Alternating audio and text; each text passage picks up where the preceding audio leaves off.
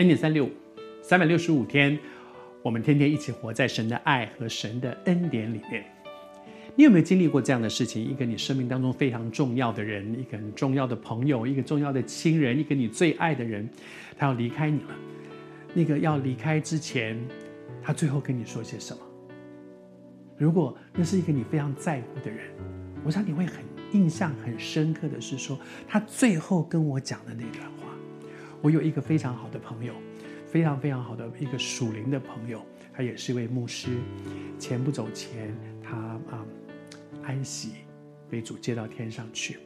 我一直记得他最后跟我说的一句话，那段话其实大大的激励我。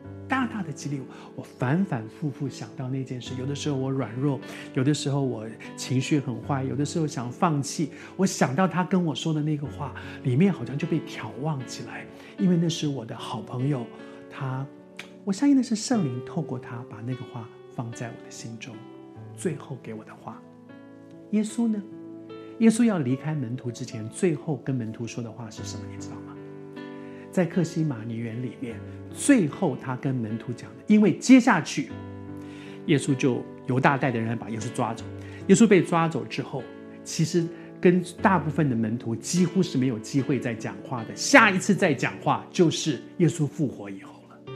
那个最后的，最后跟这十一个门徒一起讲的最后一句话是什么？我们我们华人喜欢讲“人之将死，其言也善”，也就是说，当当一个人走到生命的最后，里面讲的那个话，一定是很重要的一些话。耶稣讲的那最后一段话是什么呢？在克西马尼园里面，他讲的最后一段话是：就对门徒说，你们为什么睡着了呢？起来祷告，免得入了迷惑。起来祷告，免得入了迷惑。这是耶稣在。